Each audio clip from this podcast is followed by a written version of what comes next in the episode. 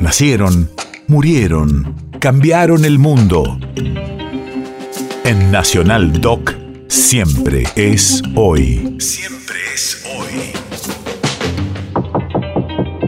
5 de marzo, 1988. Hace 34 años fallecía en la ciudad de Mar del Plata, provincia de Buenos Aires, Alberto Olmedo, el Negro.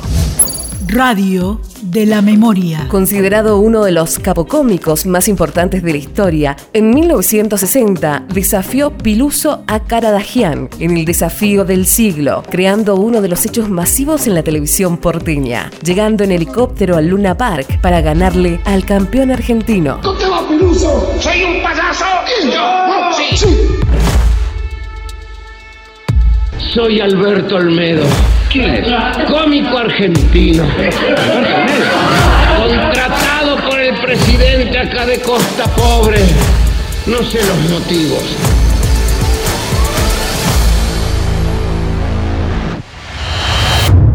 País de raíces.